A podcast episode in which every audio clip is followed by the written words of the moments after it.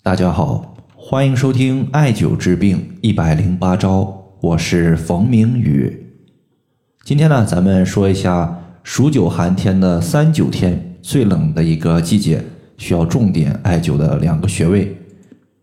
在今天呢，我也看到一位朋友他在公众号的后台留言说，三九天的艾灸有没有需要特别注意的穴位和艾灸的重点？首先呢，关于三九天，很多朋友可能还不知道是从几号到几号。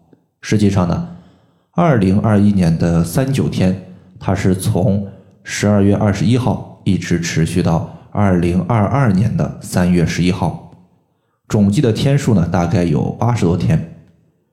简单的来讲呢，基本上我们过了冬至这个节气之后，就大概进入了最寒冷的数九寒天了。那么，关于数九寒天的一个三九天的艾灸呢，我们说几个方面。首先就是我们选择的艾灸部位，大家呢尽量选择一些四肢的穴位，因为四肢的穴位呢，它容易裸露出来。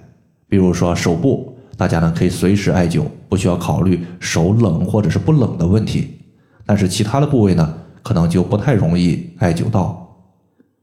其次呢，艾灸大家一定要注意个人的体质。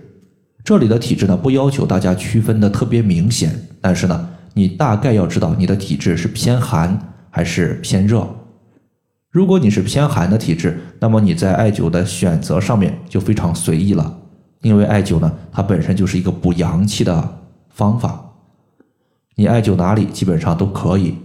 如果你是阴虚火旺的体质，那么你在艾灸的过程中呢，尽量避免背部的督脉灸，或者也叫做。背部的火龙灸，简单的说就是从背部的一个颈椎一直艾灸到我们背部的尾椎。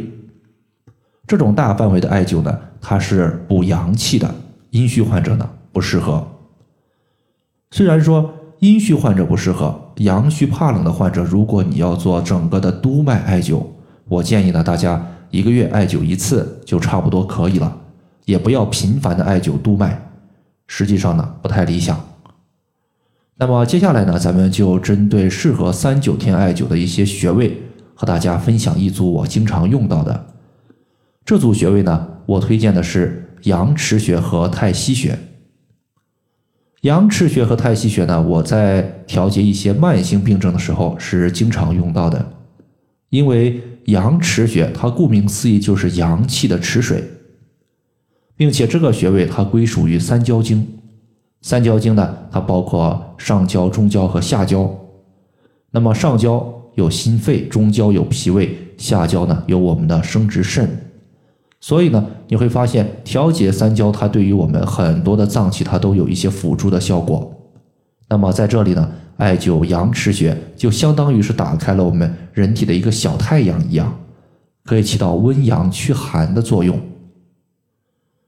而太溪穴呢，它是我们下肢脚踝部位的一个穴位，归属于足少阴肾经，调节的是肾脏的功能。